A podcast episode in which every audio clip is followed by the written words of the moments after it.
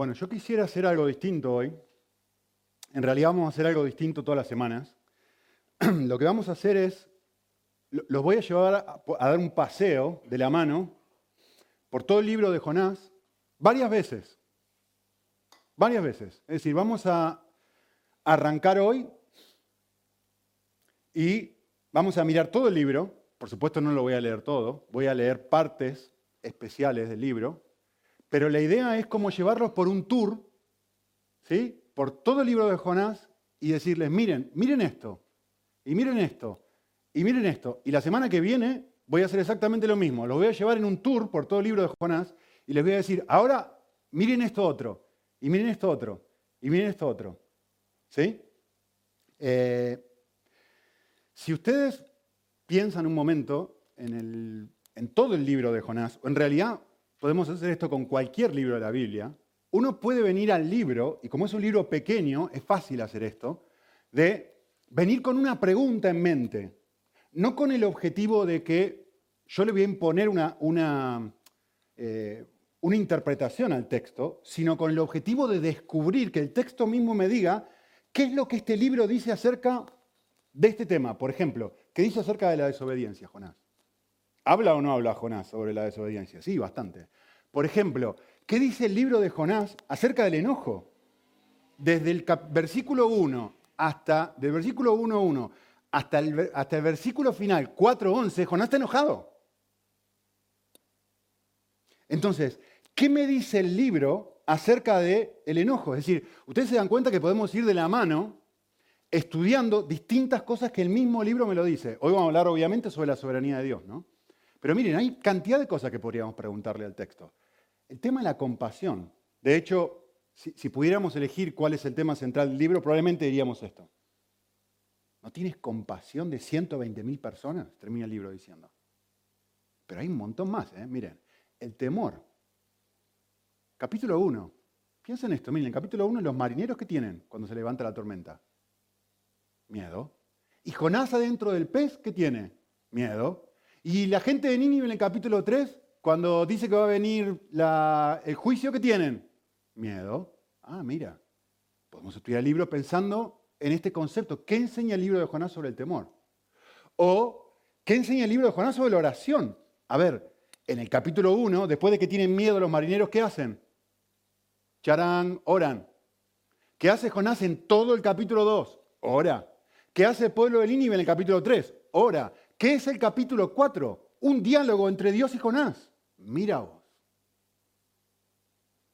Es que podemos seguir, ¿eh? un rato largo. La injusticia.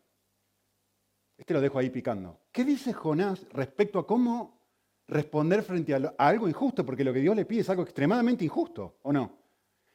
Ve y ama a tus enemigos. ¿Qué qué? No, gracias, pero no gracias, no quiero. ¿Qué dice el libro sobre la disciplina de Dios? Probablemente la semana que viene vamos a hablar sobre esto. O no, o no lo disciplina Dios a Jonás de distintas formas. Vamos a caminar, se dan cuenta de lo que estoy diciendo, ¿no? Uno puede leer todo el libro con los lentes de tratar de responder cada una de estas preguntas y otras. ¿Qué dice el libro sobre sufrimiento? Porque Jonás sufre bastante, ¿no? ¿Qué dice sobre la predicación del Evangelio? Porque un montón de gente dice, no, pero Jonás habla acerca de la, de la necesidad de predicar el Evangelio. Miren todos los temas que hay. ¿En serio qué dice sobre eso en el capítulo 1? ¿Y en el 2? ¿Y en el 3? ¿Y en el 4? ¿Y sobre el huir de Dios? ¿O no huye Jonás de Dios? Mi tema favorito, ¿qué dice el libro sobre el cambio? ¿Cómo se produce el cambio? ¿Cambió Jonás? ¿No cambió? Bueno, parece que sí, ¿no? El capítulo 2 parece que cambió. Pero después volvemos al capítulo 4 y parece que no cambió. ¿Qué dice el libro sobre el cambio? Este tipo de... Si estás aburrido, si no sabes cómo tener un tiempo devocional, si decís, ay, que no saco nada, es muy simple. Es muy simple. Tenés que agarrar cualquier libro y venir con una idea. No con esa idea para tratar de imponérsela al libro, sino con un tema que digas, me parece que de alguna forma este libro, este libro habla sobre esto. Piensen en Filemón. Libro, un capítulo. Podés leer el libro de Filemón diez veces y sacar un millón de cosas de ahí. Un capítulo nada más. Piensen sobre la amistad. ¿Qué dice Filemón sobre la amistad? ¿Qué dice Filemón sobre la intercesión? ¿Qué dice Filemón sobre la injusticia? ¿Qué dice Filemón sobre amar a un enemigo? que dice Filemón sobre la conversión. No te vas a aburrir nunca y vas a sacar un montón de cosas en tu tiempo devocional si haces esto, ¿vale? Así que, eh, panorama general del libro de Jonás, que todo el mundo conoce. Eh, el libro de Jonás es muy fácil de dividir. Tiene dos grandes secciones. Una sección, capítulo 1 y 2, donde Jonás desobedece a Dios. Y una segunda gran sección donde Jonás obedece a Dios, capítulo 3 y 4. ¿sí? Dentro de esos tres capítulos, de esos cuatro capítulos, es muy fácil dividirlo, estas dos secciones, en dos partes. Capítulo 1 habla sobre la rebelión de Jonás. El capítulo 2 habla sobre la oración de Jonás. El capítulo 3 habla sobre la predicación de Jonás. Y el capítulo 4 habla sobre la discusión de Jonás que él tiene con Dios. Muy fácil. ¿Ven? Panorama general de todo el libro. Ya lo llevé a dar una vuelta bien rápida. ¿sí? Ahora lo que vamos a hacer es caminar por todo el libro con esta pregunta en mente. ¿Qué dice Jonás acerca de la soberanía de Dios? ¿Qué me enseña este libro sobre ese gran tema? ¿Sí? Muy bien. Miren el capítulo 1, versículo 1. Dice así. Vino palabra del Señor a Jonás. A ver, automáticamente, si ya conoces la historia y acabas de ver un panorama de todo el libro, automáticamente aquí te das cuenta que hay algo que no cuadra. Ya solamente en esa frase. Y vino palabra del Señor a Jonás. Aquí hay algo que no va. Aquí hay algo que no tiene sentido. Aquí hay algo que no se corresponde con la soberanía de Dios. Es que es incoherente que venga la palabra de Dios a Jonás. ¿Por qué? Pregunto. ¿Por qué un Dios que es soberano y que es omnisciente y que lo sabe todo, decide hablarle de una forma sobrenatural a una persona llamada Jonás que él sabe que no le va a obedecer.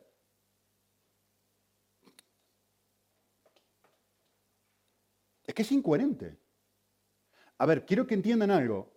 Este venir, vino palabra del Señor, es algo extremadamente especial, único y no, vamos a usar la palabra irrepetible, pero cerca de. Yo te pregunto, ¿cuántas veces en tu vida cristiana Dios te habló de forma audible? Donde literalmente escuchaste una voz del cielo o tuviste una visión tipo 3D o pantalla de televisión donde fue extremadamente claro, Dios, se prendió así, vieron como ahora las películas de Star Wars y eso que se te prende ahí y Dios te habla y te dice, lo que yo quiero para ti es exactamente esto. Es que eso es algo único. A ver, único a todos los profetas, ¿no? Y alguna que otra persona especial más ahí en la Biblia. No, no es algo de todos los días. Dios no me habla así todo el tiempo, ¿o sí? A mí no me habla así todo el tiempo, no sé ustedes. Entonces, la pregunta es muy relevante, es decir, ¿por qué un Dios que lo sabe todo le va a hablar de esta forma a alguien que sabe que no lo va a obedecer? Es que no tiene sentido. Bien. Otra pregunta para pensar. Mejor dicho, otra pregunta para responder esta pregunta. ¿Un Dios soberano podría haberse revelado a otra persona? Se responde solo, ¿no? ¿Tiene el rey del universo la capacidad para hablarle a una persona más dispuesta que Jonás? Estamos hablando sobre la soberanía de Dios, ¿no? Estamos hablando sobre su habilidad para intervenir y controlar el universo. Vamos a hacerlo más preciso todavía. ¿Necesita Dios a Jonás para transmitir su mensaje? Las tres preguntas se responden solas. Por supuesto que no. Entonces, la próxima pregunta es, ¿por qué decide usarlo a él y no a otro? Respuesta. El objetivo primordial de Dios no es usar a Jonás. El objetivo primordial de Dios es cambiarlo. Miren, ¿Se acuerdan? el año pasado nosotros estudiamos algo que se llamaba la ley de la proporción. ¿Qué dice la ley de la proporción? Dice, la cantidad de espacio que un autor le dedica a un determinado tema indica qué tema es importante para ese autor. Tenemos el panorama de todo el libro de Jonás, ¿no? Primer capítulo del libro de Jonás, ¿de qué habla? ¿Habla del mensaje de Jonás? No. Habla de su rebelión. Habla de su bronca, habla de su enojo, habla de su actitud y su respuesta. Bien. Segundo capítulo, a ver, a ver si encontramos ahí esto, algo de, de cómo Dios lo quiere usar. ¿De qué habla todo el capítulo 2? De su oración, de su respuesta a la corrección de Dios. Habla sobre lo que Jonás hace. ¿Dónde está el enfoque? ¿En lo que él hace o en lo que él experimenta? Capítulo 4, ¿de qué habla? De su enojo, de su reacción a la compasión de Dios. Y entre paréntesis, capítulo 3, ¿cuánto tiempo, cuánto espacio le dedica el autor a la predicación de Jonás? Medio versículo. Medio versículo en todo un libro. ¿Qué es importante para el autor? ¿Cómo Jonás es usado o cómo Dios está tratando de cambiar a Jonás? Así que la meta principal de Dios no es que Jonás predique un mensaje. La meta principal que tiene Dios es que Jonás ame lo que Dios ama. ¿Cómo termina el libro de Jonás? Dios le dice a Jonás, ¿no, entiendes que hay 120 mil personas? ¿Cómo vas a estar contento con que yo las aniquile? ¿Cómo vas a estar contento con algo así? ¿Cómo no vas a tener amor por ellos? Dios no necesita a Jonás. Jonás necesita a Dios. Eso es lo que el texto nos dice. ¿Sí? Miren lo que dice en 4.2. Lo llevo a pasear un ratito. Vayan en sus Biblias a Jonás 4.2. Dice, ¿por qué leo aquí? Porque lo que va a hacer el autor, ¿por qué leo el capítulo 4? Porque lo que va a hacer Jonás es volver al capítulo 1, en el versículo 2. Dicen 4.2. Y oró al Señor y dijo, ah, ¿no era esto lo que yo decía cuando aún estaba en mi tierra? Es decir, en el 1.1. ¿Lo ven? Esta es la razón por la cual yo huí a Tarsis. ¿Por qué? Miren la teología de Jonás. Y noten que cinco veces repite lo mismo. ¿eh? Miren lo que dice. Yo sabía que tú eres un Dios compasivo, yo sabía que tú eres un Dios clemente. Yo, yo sabía que tú eres un Dios lento para la ira. Yo sabía que tú eres un Dios rico en misericordia. Yo sabía que eres una persona, un Dios que te arrepientes del mal con que amenaza. Yo sé la clase de corazón que tú tienes. Yo sé perfectamente quién eres. Pero no siento lo que tú sientes. Yo odio ese aspecto de ti cuando lo aplicas a estas personas. ¿Qué está buscando Dios a través del libro? Ayudarle a entender a Jonás que saber no es lo mismo que amar. Saber cómo es Dios no es sinónimo de sentir lo que Dios siente. saber teología, entender cuestiones de Dios, no es lo mismo que haber sido contagiado de su corazón. Una vez, bueno, hace mucho tiempo, eh, tuve un mentor, creo que les he contado de él. Tuve varios mentores en mi vida y me ha ayudado. Cada uno me aportó algo. Pero este hombre era, eh, se veía como un chino. Eh, había nacido en Texas, no, había nacido en Hawái. Una persona muy particular, ¿no? y vivía en Texas.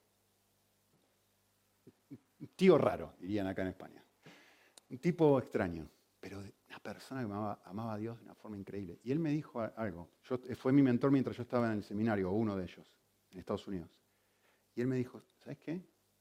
Uno de los más grandes problemas que tienen los seminaristas es creer que porque conocen la verdad, la están viviendo. Conocer la verdad no es lo mismo que vivirla. Y el corazón tiende a desconectar esto. ¿Qué está buscando Dios? Conectarlo. Y por eso hace lo que hace a lo largo de todo el libro. A ver, ¿cómo yo sé que esto es así y que esto no es un invento mío? Y que yo estoy tratando de, perdón, imponer una idea al texto.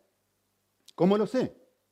Bueno, porque el mismo texto a mí me informa que Dios orquesta todas las circunstancias de Jonás para llevarlo a pensar. Todas. Es más, miren, nada, absolutamente nada en el libro de Jonás sucede por casualidad y el autor quiere que yo sepa eso. No es que yo estoy diciendo, mira, que vas a ver, no, no, no, no, que el autor elige sus palabras a propósito para que tú y yo digamos, nada aquí pasó de casualidad. Miren, capítulo 1, versículo 4. Conocemos la historia. Jonás desobedece a Dios, se toma un barco y dice, capítulo 1, versículo 4, se levantó un fuerte viento. ¿Es lo que dice el texto? Lean en sus Biblias. ¿Se levantó un fuerte viento? No, señores, no dice eso. El texto dice, y el Señor desató un fuerte viento y una gran tempestad. No fue casualidad. Subrayen esa frase porque esta frase va a aparecer a lo largo de todo el libro. Y el Señor desató un fuerte viento. ¿Vale? Se produce todo lo que sabemos que se produce, lo tiran al, al agua y todo lo demás. Miren el final del capítulo 1, versículo 17. Bueno, pasaba un gran pez por ahí, tuvo hambre y se tragó a Jonás. No, señores, no fue así. Versículo 17 dice así, y el Señor dispuso un gran pez para que se tragara a Jonás. No fue casualidad, soberanía de Dios, controlando la situación sobre la vida de Jonás. Miren el capítulo 2, versículo 10. Jonás está adentro. ¿Cuánto tiempo se va a quedar Jonás dentro del pez? El tiempo que Dios determina, tres días y tres noches. Ya sabemos por qué, ¿no? Si conoces el Nuevo Testamento. Vale, versículo 10. Entonces el Señor le dio una orden al pez. Ah, no fue que el pez solito se dignó a, a vomitarlo donde a él se le ocurrió, en el lugar donde se le ocurrió, en la forma... No, no, no, no, no, no. Acá hay alguien que está controlándolo todo detrás de la escena. Estupendísimo. Capítulo 3, nada. No hay una sola indicación de que el Señor hace algo. Recuerden esto, ¿eh? para dentro de 10 minutos, porque es extremadamente relevante. En el único lugar donde Dios no hace nada es en el capítulo 3. Capítulo 4, por lo menos que el autor nos dice, que explícitamente hace algo. Miren el capítulo 4. Jonás está esperando que Dios destruya todo y tiene una bronca dentro terrible. Y, a ver, malagueños, calor de agosto. Terrible calor. Terrible calor, ¿eh? Jonás está en una situación donde capítulo 1 era la tormenta, capítulo 4 hace un calor terrible. Y miren lo que dice el versículo, capítulo 4, versículo 6. Y Dios dispuso una planta. La misma frase otra vez. ¿Será que será importante para el autor? Dios dispuso que una planta creciera sobre Jonás y le diera sombra y este hombre dice, al fin, al fin, al fin, alguien tiene un poco de compasión sobre mí, al fin. Versículo 7 y Dios dispuso un gusano que se coma la planta. Y de repente este hombre se está muriendo de calor. Y miren lo que dice el versículo 8. Y sucedió que al salir el sol, Dios dispuso un viento con, ¿cómo se llama? Este? Terral. Terrible que te morís de calor y este hombre ya estaba muriéndose. Dios lo dispuso. A propósito, nada sucede por casualidad, Dios orquesta todo para que este hombre experimente esto, ¿Qué es lo próximo que viene después. ¿Qué es lo próximo que viene después en el versículo 9 y 10? Una pregunta para hacerlo pensar. ¿Tienes compasión sobre ti? Tienes compasión cuando tienes que tragarte todo este sol, ¿no? Pero tienes compasión por los 120.000 personas. ¿Se dan cuenta? ¿Cuál es el objetivo de Dios para disponer cada una de estas cosas? Hacerle una pregunta. ¿Tú amas lo que yo amo? ¿Tú amas a esta gente? Tú dices que yo soy así, así, así, así, así, así, así, sí, pero ¿amas a? No, pero ellos me han, no, pero ella me ha, no, pero él me ha. Es que tú no sabes lo que esta persona me hizo. Tú no sabes lo que hacían los asirios. Agarraban a sus enemigos, le cortaban la cabeza, le cortaban las orejas, le sacaban los ojos, le cortaban la lengua y hacían una pila. Y hacían un desfile de eso con quién? Con los amigos de Jonás. Por eso los odiaba. Vale. Ahora voy a complicarles todo. A propósito, es divertísimo esto, me encanta hacer esto. Pregunta. ¿Cómo armonizamos la soberanía de Dios con la libre elección que tienen las personas? Si los teólogos se han peleado con esto. Y nosotros lo vamos a resolver en 15 minutos. Qué bueno, ¿no? Déjenme empeorar la cuestión un poquito. Lo vamos a hacer más difícil todavía.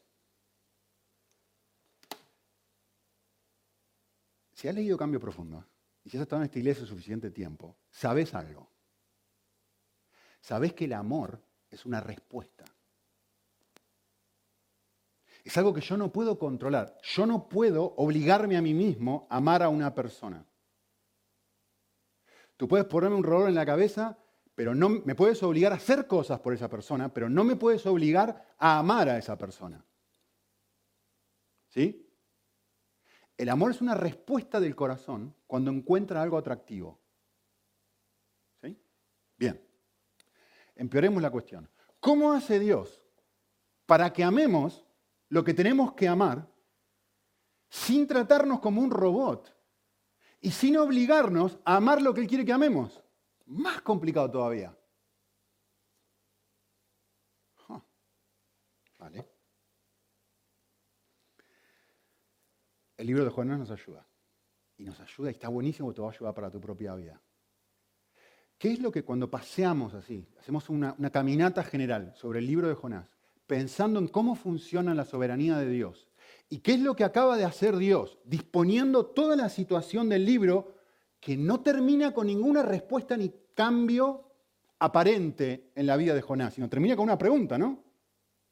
Lo último que tenés en el último versículo del libro de Jonás es una pregunta. ¿Qué es lo que nos dice el texto respecto a cómo funciona Dios en este sentido? Respuesta. Dios no obliga a Jonás a amar a los asirios. Dios crea las condiciones para que Jonás se cuestione su propio corazón y vea su necesidad de comenzar a amarlos. Nadie te va a obligar a amar a tu esposa, a tu marido, a tu amiga, a tu amigo, a alguien con el que te llevas mal o a alguien con el que te... Dios no va a hacer eso, Dios no te va a obligar. Pero Dios va a utilizar su soberanía para que tú mismo puedas cuestionarte y decir, ¿y yo?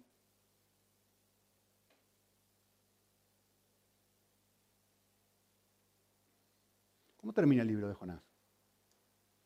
Termina con una reflexión. Miren, se las voy a parafrasear.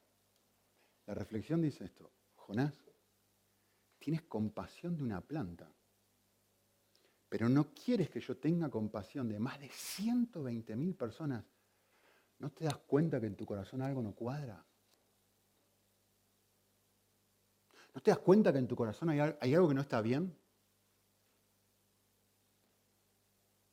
No lo obliga, lo hace pensar. Lo hace mirar y decir, ¿no te das cuenta que hay algo aquí no cuadra? Jesús hacía lo mismo, exactamente lo mismo. Jesús decía, mira, tú has llegado a pensar, tú tienes una comprensión clara de cómo Dios te ha perdonado y cuánto le ha costado a Él perdonarte. ¿Cómo tú puedes decir, yo ahora me resisto a tratar con amor a esta persona? ¿Recuerdan la parábola, no? Vale. Entonces, miren, lo vamos a ir complicando. Si Dios es soberano, ¿somos libres para tomar decisiones? ¿Somos libres o no somos libres? Dios controla absolutamente todo, ¿no? ¿Hay una, ¿Hay una porción del universo que no esté controlada por Dios? No. ¿Hay una porción de ti, de tu corazón, de tus circunstancias, de tu realidad de vida que no esté controlada por Dios? No. Entonces, ¿tomas decisiones libres, sí o no? Respuesta, la de siempre, Gaby. Sí y no. Ni. So. Pero ahora, ahora les voy a dar algo que les va a servir y les va a gustar. Miren esto. Esto, esto eh, para mí esto es una perla. ¿eh? Escuchen esto. Somos, libres para tomar decisiones que se correspondan con nuestro diseño. Acá está la clave. ¿eh? Somos libres para tomar decisiones que se correspondan con nuestro diseño. ¿Qué quiero decir? Ejemplo. Les va a ayudar muchísimo el ejemplo. Miren esto. Quiero que se imaginen una golondrina. ¿Es libre la golondrina? ¿Tiene la libertad de volar por donde quiere? ¿Tiene toda la libertad del mundo para ir donde quiere, como quiere, cuando quiere, donde quiere? ¿Es libre para cruzar continentes? Claro que lo es. Y lo hace todo el tiempo. ¿Vale? Pregunta. ¿Es libre la golondrina para bucear? Bueno, teóricamente sí. Porque en realidad puede aguantar la respiración, meterse abajo del agua y eh, por ahí le dura 3, 4, 5, 6 segundos. Tiene la libertad de poder hacer eso y en teoría podría hacer eso. Pero el punto es este, nunca jamás elegiría hacerlo. ¿Por qué? porque no se corresponde con su diseño. Ah. ¿Es libre? Sí, es libre. Pero no es libre porque hay cosas que producto de su diseño no puede hacer. O mejor dicho, jamás decidiría hacer. ¿Vale? Llevemos esto al ser humano.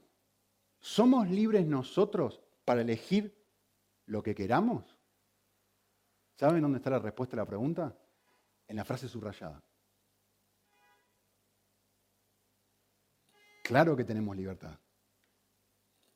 Sí tenemos libertad. Somos libres para elegir lo que queremos. Por diseño, tú y yo, lo único que podemos elegir es aquello que queremos. Por eso el amor es una respuesta.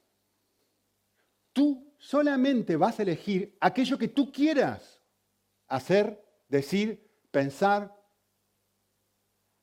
Esto es muy, muy, muy importante. Miren, por diseño divino estamos limitados a tomar decisiones que sean congruentes con aquello que realmente amamos, no con aquello que decimos amar, sino con aquello que realmente nuestro corazón ama y atesora.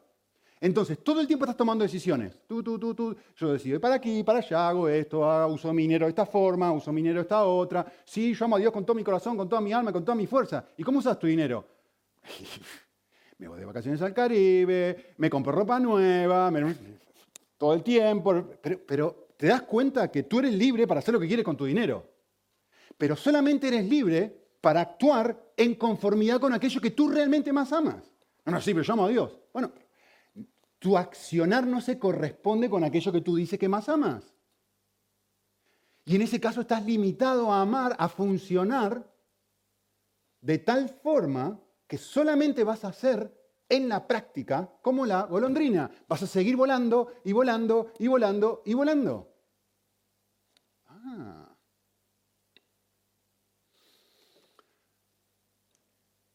por diseño divino, nuestro corazón siempre elegirá para sí mismo aquello que se presente como deseable o atractivo. Y esto es así antes de la caída. Miren, eh, Génesis 3.6. Cuando la mujer vio que el árbol... ¿Por qué eligió la mujer comer el fruto? Respuesta, está en el texto, miren. Esto es agradable. Esto es bueno, esto es atractivo, esto es deseable para mí. Resultado, lo como. Nunca voy a tomar una decisión que a nivel profundo no sea algo que yo considere que es lo mejor para mí. Incluso, incluso el suicidio. El suicidio lo que está haciendo es elegir la mejor alternativa aparente a los ojos de la persona que lo ejecuta. ¿Por qué se suicida una persona? Porque no quiere vivir más. Porque su vida es desagradable, sean cuales sean las circunstancias. Porque prefiere esto que esto. Prefiere dejar de existir según la cosmovisión que tenga o ir al infierno, lo que sea. Esto es tan horrible que elijo algo que sea menos horrible. ¿Qué es lo menos horrible? Morir. En ningún momento de tu vida, por diseño, tomaste una sola decisión que no fuera tu mayor bien. Nunca. Nunca en toda tu vida. Ni lo vas a hacer tampoco. ¿Necesitan más pasajes bíblicos? Se los doy, miren. Dice Pablo en Romanos 6. ¿No te das cuenta? ¿No te das cuenta de que uno es esclavo de todo lo que decide obedecer? Uno es esclavo del pecado o un esclavo de Dios. No hay alternativa. Y vuelve a decir lo mismo más adelante. Dice, tienes dos opciones. Hay gente que es esclava de Cristo y hay gente que es esclava. Escuchen, esta es la idea que acabo de decir. Me encanta la frase. Mira, o eres esclavo de tus propios apetitos o eres esclavo de Jesús. No hay otra alternativa. Es decir, o tú respondes, ¿qué es un esclavo? Es una persona que dice, sí, señor, sí, señor, sí, señor, sí, sí, sí, sí, sí, sí, sí, sí, sí, sí, a qué? A mi propio deseo, a lo que yo más quiero, a mis propias pasiones. ¿Vengo a la iglesia? Sí, vengo a la iglesia. Pero ¿cuál es mi pasión más grande? ¿Qué es lo que yo más real, cuál es mi más grande apetito? Esa es la pregunta. Miren, Tim Keller lo expresa de esta forma, me encanta la manera, él lo hace simple. Vale, primero les digo esto. Somos libres pero a la vez somos esclavos. Somos libres, escuchen esto, porque tenemos la capacidad para decidir, pero somos esclavos porque siempre eh, tomaremos aquellas decisiones que se correspondan con nuestros propios apetitos. Siempre. ¿Cuál es la clave del cambio? Obvio, cambiar los apetitos.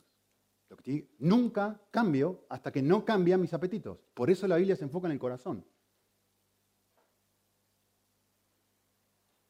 Porque hasta que no cambia lo que yo deseo, no cambio. Como Jonás. ¿Cambió su actual? Claro que cambió. Pero cambió su apetito. No, su apetito era el mismo en el capítulo 1 y en el capítulo 4. Te odio a morir y quiero que te aplaste, Dios. 120.000 personas, yo quiero que te aplaste. ¿Lo ven? Vale. Entonces, por diseño, siempre buscaremos nuestro mayor bien. Y en ese sentido estamos predeterminados a elegir con esta limitación. Siempre voy a buscar lo mío, siempre voy a buscar lo propio, siempre ¿Por qué se casó Leo con María? Lo dijo las otras semanas. ¿Por qué se casó Leo con Lo tengo acá, así que lo voy a usar a él. ¿Por qué se casó Leo con María? Yo le voy a decir por qué se casó Leo con María. Porque María es diez veces más guapa que Leo. ¿O no, Leo? Mira, y se está cubriendo y todo. Porque encontró a alguien agradable a sus ojos. No se casó porque él es bueno con María. Se casó porque encontró a la mujer más guapa que podía encontrar. Que le diera bolilla. Obviamente que María, pobrecita, necesita colirio en sus ojos. Eh, dice Tim Keller, miren, ahora sí. Dice Tim Keller, en realidad no tienes control de tu vida. Porque aquello para lo que vives y amas es lo que tiene el control. No tienes control de tu vida. Miren, si tu mayor, pongamos cualquier ejemplo, tu mayor apetito, tu mayor deseo y tu mayor pasión, que los demás piensen bien de ti, cualquier cosa, la opinión de otros, vale. ¿Tienes libertad para elegir lo que quieras? Sí, claro que tienes libertad para elegir lo que quieras. Pero te vas a encontrar todo el tiempo en tu vida estando esclavo de no poder hacer cosas que quieres hacer porque te importa un montón la opinión de otros. Ejemplo clásico, una boda. Se ponen todos a bailar. Te mueres por bailar, te mueres por bailar, y quiero bailar. Y no bailas. Y quiero salir, no puedo salir, no puedo salir. ¿Por qué? Porque me da vergüenza. ¿Te das cuenta? ¿Qué te controla? Te da vergüenza, no puedo salir. ¿Qué van a pensar de mí? Tiempo del brindis. Vamos a decir algo especial por los novios. ¿Querés decir algo? Los amás, son tus amigos, ¿querés decir algo especial? Ay, quiero decirle algo, quiero decirle algo. No, no podés. ¿Querés abrir la boca? Ting, ting, ting, ting, golpear la copa así. Pero no la abrís. ¿Por qué no la abrís?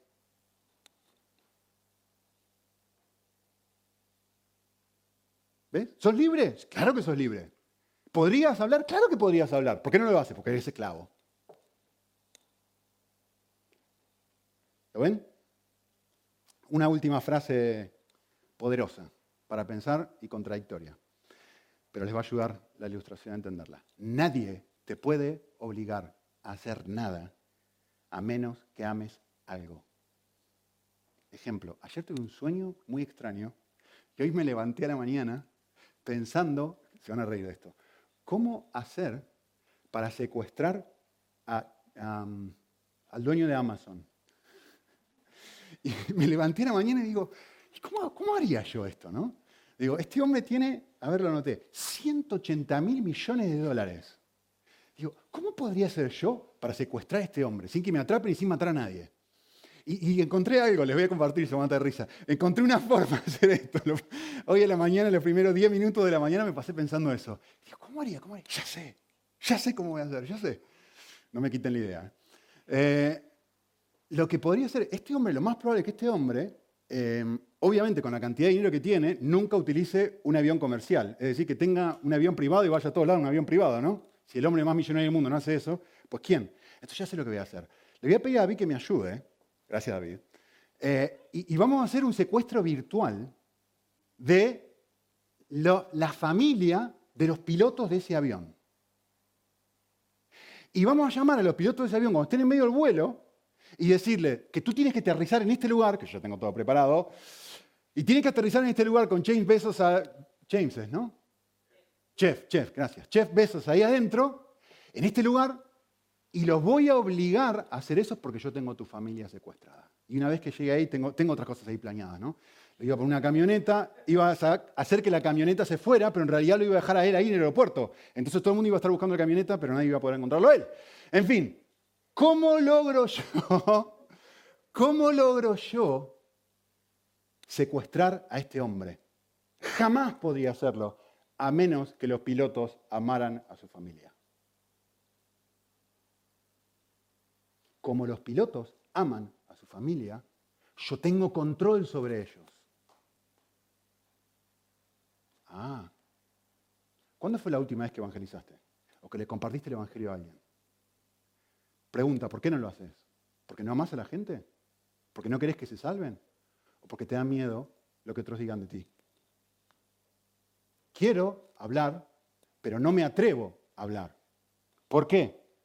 porque amo algo más de lo que los amo a ellos. ¿Qué es lo que más amo? Mi reputación, el rechazo, la vergüenza, lo que puedan pensar de mí. Entonces eso me tiene atado como, como a los pilotos para hacer lo que no quiero hacer, que es quedarme callado. ¿Se dan cuenta? Vale, si hicieron la caminata conmigo de Jonás, entonces van a estar, deben estar pensando en este momento, Nicolás te está contradiciendo, porque todo el libro de Jonás pareciera indicar lo opuesto. ¿Acaso Dios no obligó a Jonás a predicar?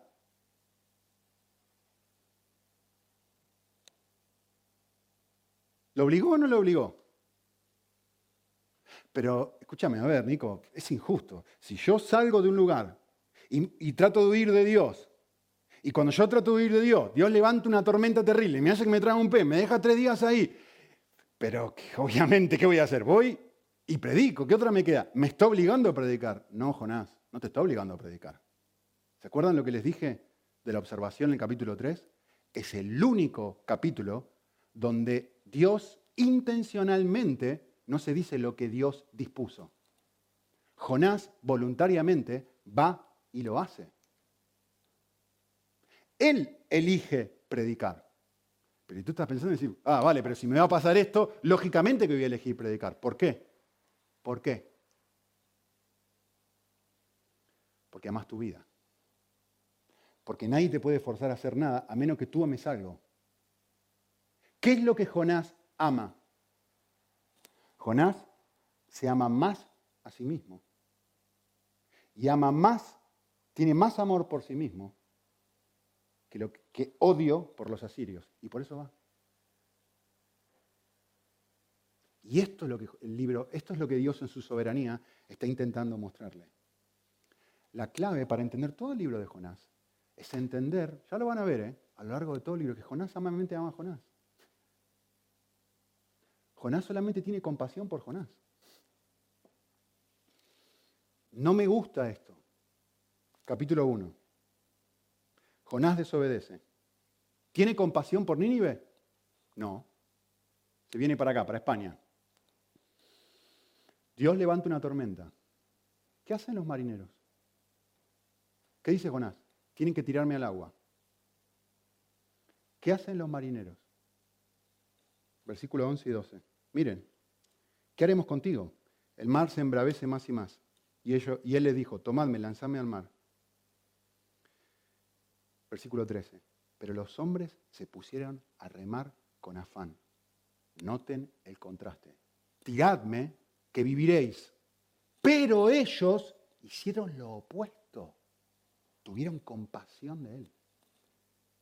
Es decir, el, si me permiten el anacronismo, el cristiano, debiendo tener compasión por el no cristiano, y el texto nos muestra, el no cristiano, teniendo compasión por el cristiano, aún a pesar de que su vida está en peligro, sus vidas están en peligro. Capítulo 2, ¿qué hace Jonás? ¿Qué pide Jonás en el capítulo 2? En mi angustia clamé al Señor, pedí auxilio. Por favor, tené compasión de mí, Señor, sálvame. Ah, compasión. Justo lo que vos no querías que tuviéramos sobre la otra gente. Esto es lo que estás haciendo, pidiendo compasión. Sí, sí, sí. Esto. ¿Compasión sobre quién, Jonás? Bueno, ¿quién está acá en esta situación tan horrible? Yo, ¿no? Yo estoy en esta situación tan horrible. ¿Qué hace Dios? Lo rescata. Le da a Jonás lo que Jonás no está dispuesto a darle a otros. Ustedes se dan cuenta que a través de las circunstancias Dios está conectando todo y está permitiendo vivir a este hombre decir, tú estás experimentando, a ti se te está dando lo que tú no estás dispuesto a dar. A ti se te está dando lo que tú no estás dispuesto a dar. A ti se te está dando. Y, de repente en el cerebro, la materia gris de Jonás tendría que estar conectando todo esto. Y no lo hace. Y no lo hace. ¿Por qué no sabemos que no lo hace? Porque está el capítulo 4, donde sigue enojado. Y sigue enojado. Como dice la frase en inglés. Suena. ¿Está tocando el timbre? ¿Tu casa? ¿Hay algo que aplique? ¿Tu propia vida? Eh, ¿Cómo lo ayuda Dios a Jonás? Utiliza todas las circunstancias de su vida para mostrarle a Jonás algo. Para mostrarle a Jonás y decir, mira, todo lo que tú no estás dispuesto a dar a otra persona, yo te lo estoy dando a ti constantemente, de forma incondicional. Y lo lleva a pensar. Y lo lleva a meditar. Y lo deja abierto el libro, para que este hombre se frene y piense y diga, momento, lo que ustedes tienen ahí, ¿saben qué es eso? En una sola palabra, ¿saben cómo se llama eso? Evangelio. Donde yo veo mi corazón, donde yo veo cómo es y veo el corazón de Dios que siendo como soy, sigue teniendo compasión. Y sigue teniendo compasión. Y sigue orquestando mi vida de una forma donde me sigue mostrando compasión. Y el objetivo de Dios es quebrar mi corazón y cambiarme. ¿Para qué? Para que ame lo que Él ama. Oramos. Señor, gracias.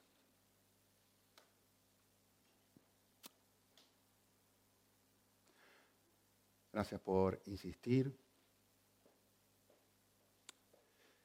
Gracias por permitirnos pasar por situaciones complejas.